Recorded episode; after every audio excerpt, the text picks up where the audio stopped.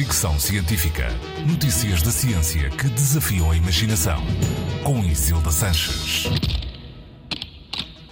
Nos tempos recentes, por causa da guerra, mas também por causa das alterações climáticas, tem-se falado muito da energia e da necessidade de encontrar fontes alternativas às já existentes.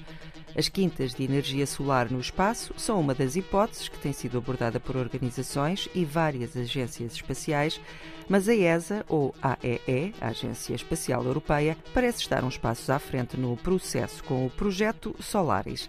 A ideia ou visão é captar a luz do Sol através de satélites em órbita a 36 mil quilómetros da Terra que funcionam 24 horas por dia. A luz será convertida em microondas de baixa densidade que podem ser enviadas em segurança para estações em terra.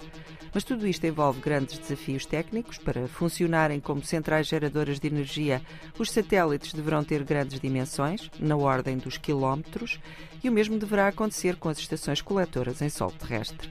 Além disso, serão precisos grandes avanços tecnológicos em áreas como engenharia espacial, robótica ou células fotovoltaicas, além de estudos mais profundos sobre os possíveis efeitos de uma operação desta envergadura, incluindo as ameaças para a navegação e observação espacial. O projeto Solaris ainda é só isso, um projeto. Quer debruçar-se durante três anos sobre a possibilidade e execuibilidade das quintas espaciais de energia solar.